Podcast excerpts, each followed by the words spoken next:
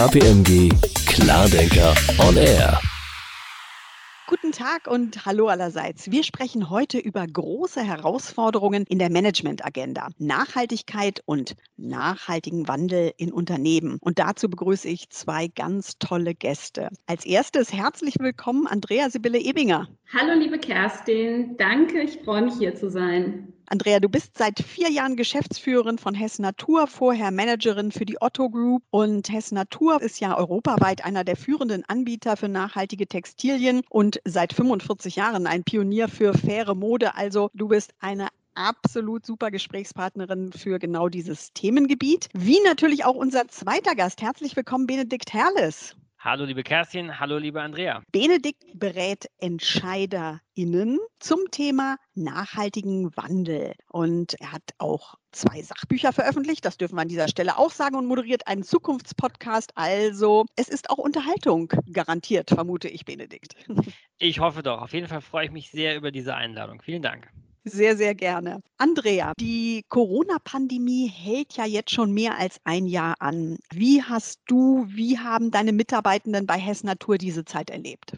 Ich habe es als ein sehr bewegtes Jahr erlebt. Für mich persönlich hat die Pandemie bei Hess Natur im Februar 20 begonnen, als ich morgens damals noch in die Firma kam und mit mir zwei asiatische Gäste auf dem Parkplatz. Die Vorkommnisse bei der bayerischen Firma am Tegernsee und der Ansteckung durch chinesische Gäste waren erst ein paar Tage her und in dem Moment wurde mir von der einen auf die anderen Sekunde klar, es ist ernst und konkret. Die Gäste kamen dann in der Tat auch direkt aus China und hatten zum Glück großes Verständnis, kein persönliches Meeting mehr abzuhalten. Naja, und dann waren wir erstmal im Krisenmodus und mussten verstehen, was passiert da im Moment eigentlich überhaupt, waren dann aber ganz schnell in der Anpassung. Was heißt das jetzt für uns als Hess Natur? Wir haben natürlich als allererstes unsere Mitarbeiter geschützt, ins Homeoffice begleitet, zusammen mit dem TÜV ein Hygienemodell für unsere Logistik aufgestellt und ganz wichtig, wir waren schnell. Noch bevor Frau Merkel das Wort Krise verwendet hat, waren wir so aufgestellt, dass wir den Blick wieder nach draußen richten konnten auf unseren Kunden. Und als erstes haben wir die Unsicherheit unserer Kunden bemerkt, auch kurzzeitig in den Umsätzen. Thema Mode war verständlicherweise nicht ganz oben auf der Agenda. In dem Moment des Toilettenpapierhortens und der Einrichtung vom Homeoffice und so weiter. Und dann haben wir die Kommunikation und die vertrieblichen Überlegungen erst einmal auf Null gestellt und an die Situation angepasst. Wir haben nicht mehr Sommersonnengelb kommuniziert, sondern den Fokus noch stärker als sonst auf unseren Markenkern und unsere Werte, also auf mehr Einklang mit der Natur gesetzt. So haben wir die Menschen erreicht. Und wir wissen, dass viele unserer Kunden sehr bald realisiert haben, noch bevor die wissenschaftlichen Stimmen lauter wurden, dass die Pandemie durchaus im Zusammenhang mit einer sich nicht mehr im Gleichgewicht befindenden Natur und Umwelt steht. Da wir somit in jeder Hinsicht gezwungen waren, agil zu agieren und unser bisheriges Plan und Control aufzugeben zugunsten Sense und React, haben wir quasi einen sehr starken, unfreiwilligen Agilitätsschub bekommen. So sind wir beispielsweise auch durch neue Arbeitsabläufe in allen Bereichen, also von der Kollektionserstellung bis Logistik, deutlich effektiver geworden, wie wir es so in dieser kurzen Zeit unter normalen Umständen nie realisiert hätten. So, und unser Blick nach vorne wir wollen das Management-Team und die Mitarbeiterinnen und Mitarbeiter nicht mehr zu einem Vorher zurück, insbesondere wie und wo wir arbeiten. Also wir wollen nicht mehr jeder jeden Tag ins Büro. Und auf Basis von Mitarbeiterbefragungen erarbeiten wir aktuell ein Projekt mit den Mitarbeiterinnen und Mitarbeitern, wie flexibel und wie kollaborativ wir ex-Post-Krise arbeiten wollen.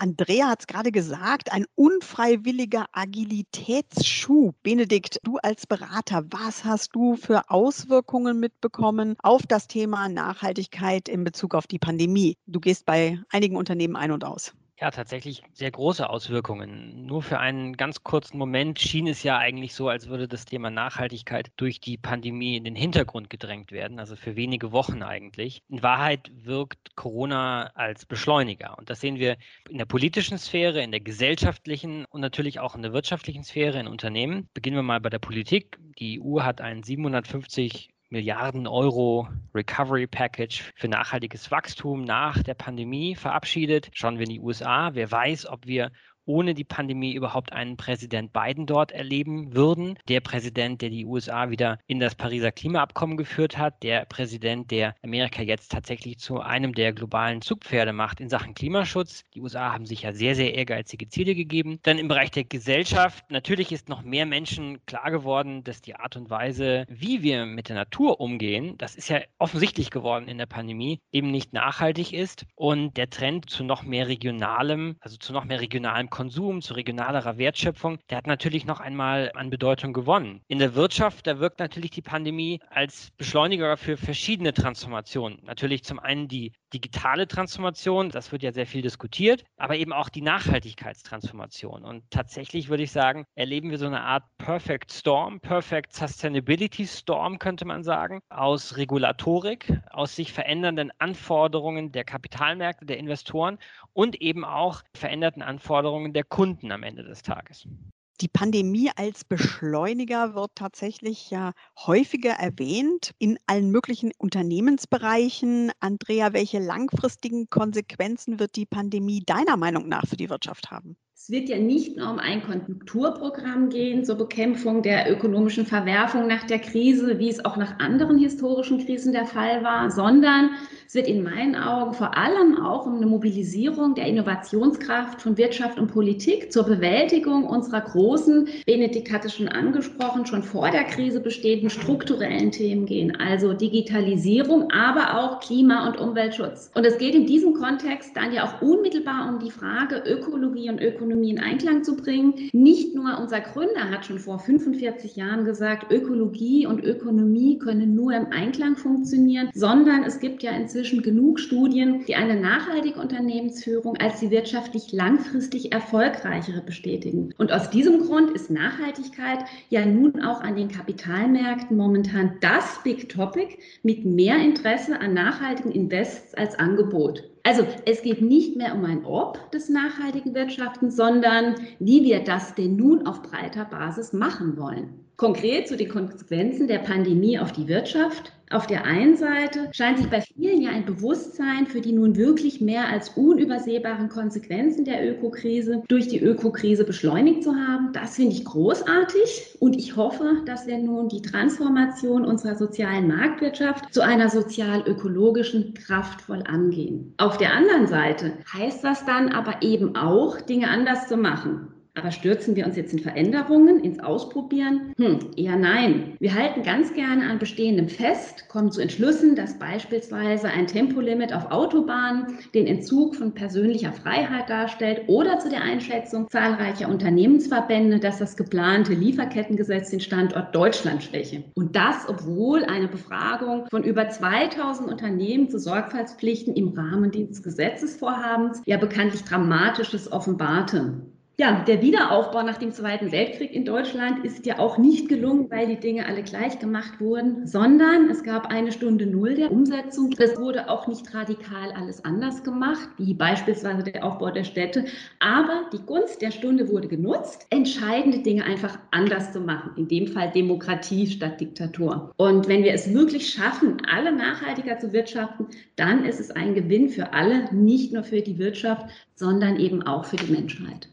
Benedikt, du hast im Sommer für KPMG ein White Paper über die neue Normalität, in der wir jetzt leben, mitverfasst. Nun wissen wir, die Zeit rast. Etwas, was im Sommer veröffentlicht wurde, scheint vielleicht heute schon wieder, ja, etwas überholt zu sein. Du betrachtest natürlich die Situation weiterhin. Was sollten Unternehmen in der heutigen Zeit beachten? Ja, du sagst es ja. Es ist schon wieder viel Zeit vergangen, seitdem wir dieses White Paper veröffentlicht haben und noch mehr Zeit, seitdem wir es geschrieben haben. Wir leben in dynamischen Zeiten was wir jetzt in der zweiten und dritten Welle an ja, pandemischer Entwicklung erleben, das war natürlich noch nicht Bestandteil der Publikation. Aber grundsätzlich kann man schon sagen, dass wir im Prinzip drei große Herausforderungen in der neuen Normalität sehen. Das eine ist das Thema Resilienz, dann das Thema digitale Transformation und das Thema Nachhaltigkeit. Und diese Faktoren, die bedingen sich in gewisser Weise auch gegenseitig, sie verstärken sich auch. Also natürlich sind nachhaltige Unternehmen auch resilienter. Gleiches gilt auch für digital erfolgreiche Unternehmen, die sind häufig auch resilienter. Die digitale Transformation ist dann wiederum ein Treiber für eine nachhaltige Transformation oder kann zumindest ein Treiber sein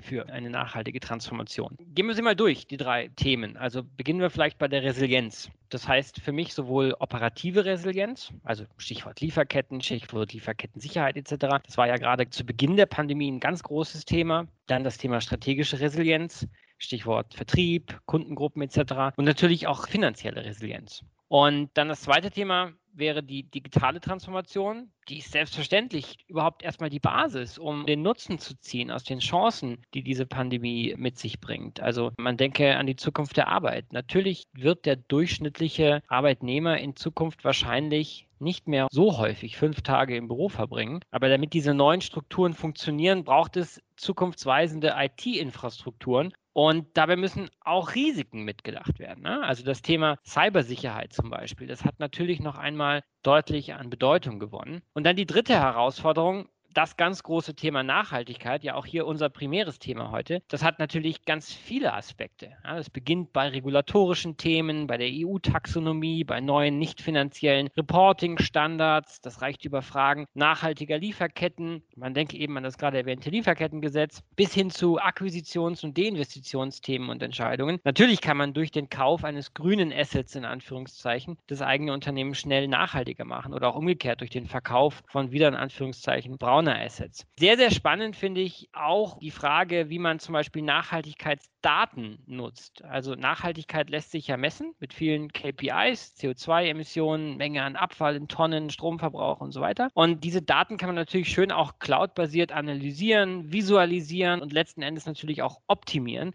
Also am Ende des Tages braucht jedes Unternehmen heutzutage ein Sustainability KPI Dashboard, das natürlich im Idealfall real-time funktioniert. Und das zeigt, die neue Normalität, die steckt voller ganz großer Herausforderungen, aber eben auch Chancen.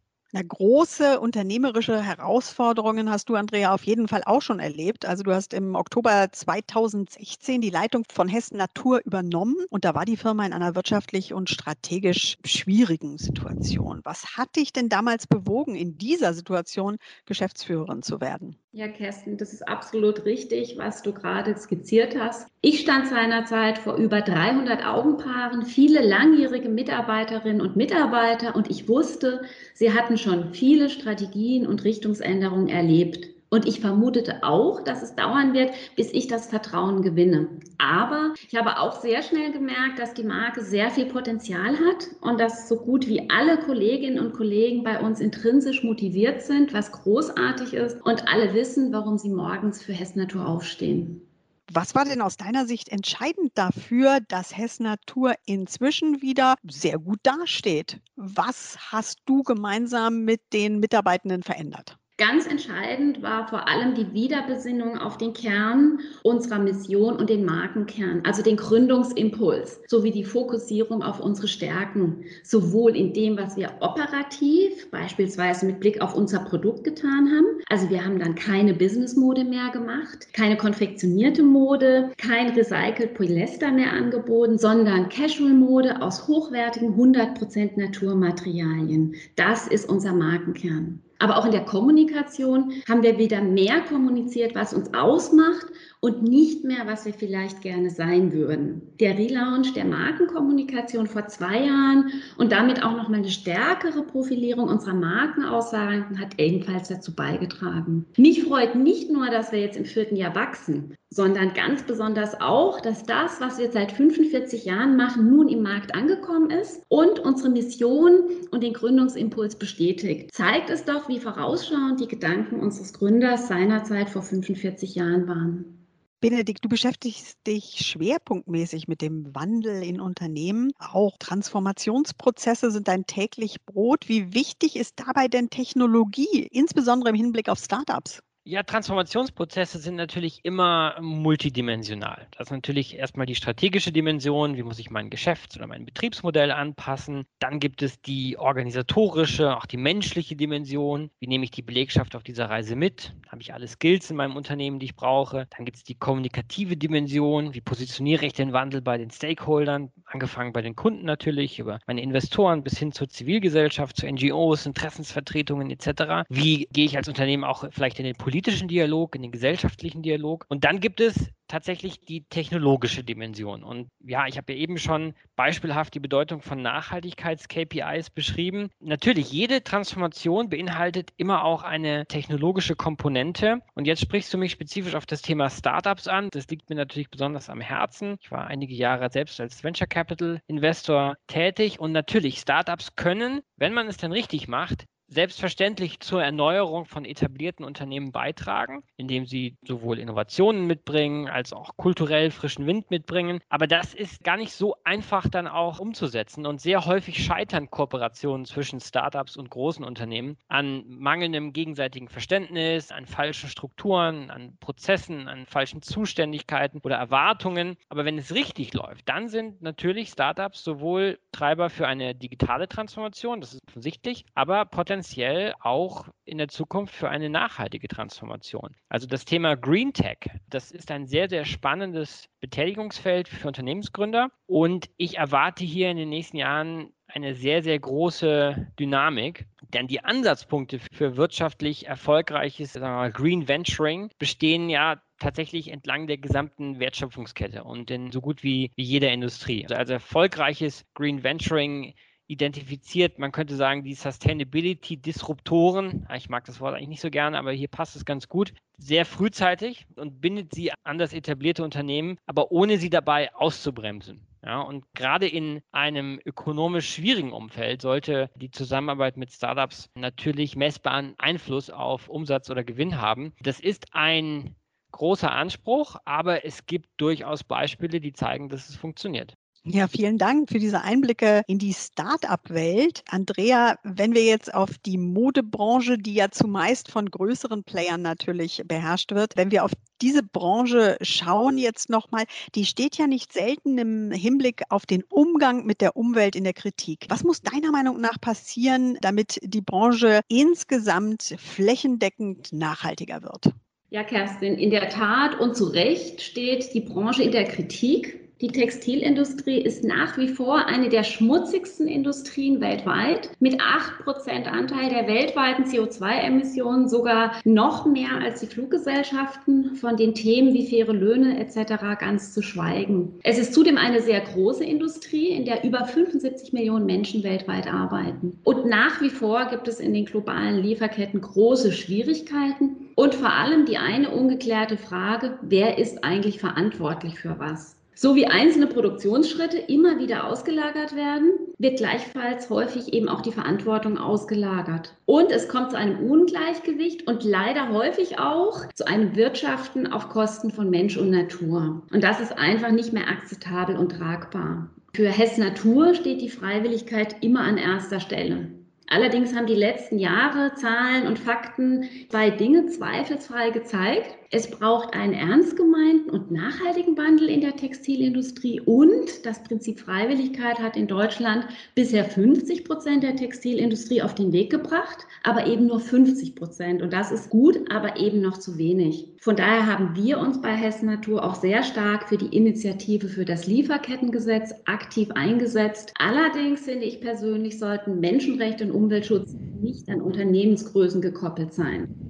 Durch dieses Zugeständnis sind eben dann auch fast alle Textilunternehmen in Deutschland erstmal nicht vom Lieferkettengesetz betroffen. Aber es wird ja nun auch nun eine europäische Lösung auf den Weg gebracht, in der auch kleine und mittlere Unternehmen mit hohem Risiko, was die Branche zweifelsohne innehat, adressiert. Und kurz noch, Benedikt, zu deinem Statement eben zu Start-up-Unternehmen, insbesondere auch im Nachhaltigkeitsbereich. Ich kann das sehr, sehr unterstützen und das ist absolut notwendig. Und wir wollen jetzt auch in unserem Jubiläumsjahr einen Award für nachhaltige Start-ups aufsetzen. Da würde ich noch mal gerne auf dich zukommen.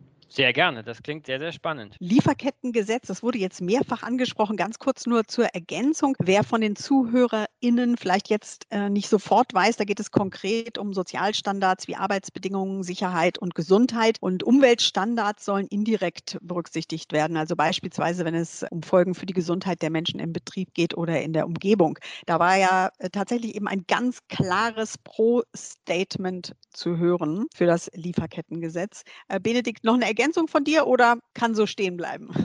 Das kann so stehen bleiben, auf jeden Fall. Sehr gut. Der Wandel hin zur Nachhaltigkeit wird auf jeden Fall für viele Branchen weiterhin ja auch eine echte Herausforderung bleiben. Benedikt, was kann ein Unternehmen eigentlich machen, wenn es merkt, das Geschäftsmodell, so wie ich es jetzt im Moment gerade praktiziere, hat gar keine Zukunft mehr? Ja, ich glaube, dann kann man salopp sagen, anpassen oder verschwinden. Ne? Also die Wirtschaftsgeschichte ist ja voll von Unternehmen, die die Zeichen der Zeit eben nicht rechtzeitig erkannt haben. Im Zuge der digitalen Transformation oder der Digitalisierung, wie wir immer sagen, haben wir ja in den letzten Jahren immer wieder rauf und runter diskutiert, wie wichtig Anpassung und Erneuerung ist, eben auch gerade für, für deutsche Industrieunternehmen. Ich bin mir relativ sicher, dass wir nun ein ähnliches ja, sagen wir mal, Mandat der Erneuerung durch das Thema Nachhaltigkeit sehen. Und nicht nachhaltige Unternehmen werden es in Zukunft eben sehr schwer haben, sich zu finanzieren, Kunden und Mitarbeiter auch zu halten. Und wie diese Anpassung dann im Detail aussieht, ja, wie man das Betriebsmodell anpasst, wie man das Geschäft anpasst, ob sie organisch stattfindet oder anorganisch oder natürlich beides, das ist dann am Ende des Tages eine Frage, die jedes Unternehmen für sich individuell beantworten muss. Aber, und das möchte ich am Ende natürlich jetzt nochmal betonen, eine Nachhaltigkeitstransformation ist immer auch eine große Chance. Ne? Also viele reden von Nachhaltigkeit im Sinne von Risiko und im Sinne von Downside Protection. Und das ist auch richtig und das ist auch wichtig. Aber darüber hinaus ist Nachhaltigkeit natürlich vor allem auch eine unternehmerische Chance, die Basis von ganz, ganz großen Wertsteigerungspotenzialen. Und ich glaube, ein positives Transformationsnarrativ, wenn man das so sagen kann, das ist aus meiner Sicht sehr, sehr wichtig. Jedes Unternehmen braucht ein solches positives Nachhaltigkeitsnarrativ für die Investoren, für die Mitarbeiter, aber eben auch vor allem für die Kunden. Vielen Dank. Das war geradezu ein Plädoyer zum Schluss. Ganz toll Nachhaltigkeit als unternehmerische Chance. Ich glaube, da nicken wir drei hier alle. Andrea, letzte Frage sehr gerne an dich noch. Das vergangene Jahr war für uns alle, für dich sicherlich auch eines der herausforderndsten. Was stimmt dich denn für die kommenden Jahre in Bezug auf euer Unternehmen optimistisch? Ich habe in der Tat eine optimistische Sicht auf die Zukunft. Die Nachhaltigkeit, sowohl mit Blick auf Ökologie als auch faire Arbeitsbedingungen, ist in unserer Gesellschaft angekommen. Nun wird es um die kraftvolle und schnelle Umsetzung gehen, und zwar national, international und multinational. Und es wurde in der Bekämpfung der Pandemie sehr, sehr offensichtlich, dass nationale Alleingänge immer schwieriger werden, wenn es um die großen Herausforderungen, insbesondere im Umwelt- und Klimaschutz geht. Und das stimmt mich insbesondere auch die neue Politik in den USA sehr optimistisch. Im zwischenmenschlichen Bereich finde ich es großartig, dass trotz dem Digitalisierungsschub, Benedikt, du hattest vorhin ausgeführt, in der Pandemie der Wert von menschlichen Begegnungen, der persönliche Umgang wieder einen wichtigeren Stellenwert bekommen hat. Und obwohl wir hier ein virtuelles Miteinander haben, denke ich, können wir da alle zustimmen. Der Wert von persönlichen Begegnungen, der ist sehr, sehr groß. Also vielen Dank auch nochmal dafür und ganz herzlichen Dank, Andrea Sibylle Ebinger, für diese klaren Worte, für die klare Positionierung. Ich, ich glaube, das ist ein nachhaltig interessantes Gespräch. Herzlichen Dank an dich. Kerstin, vielen, vielen Dank für das Gespräch. Auch an dich, Benedikt. Hat mir viel Freude gemacht. Benedikt, ich danke auch. Herzlichen Dank, lieber Kollege. Ja, vielen Dank an euch beide. Hat mir Spaß gemacht. KPMG Klardenker on Air.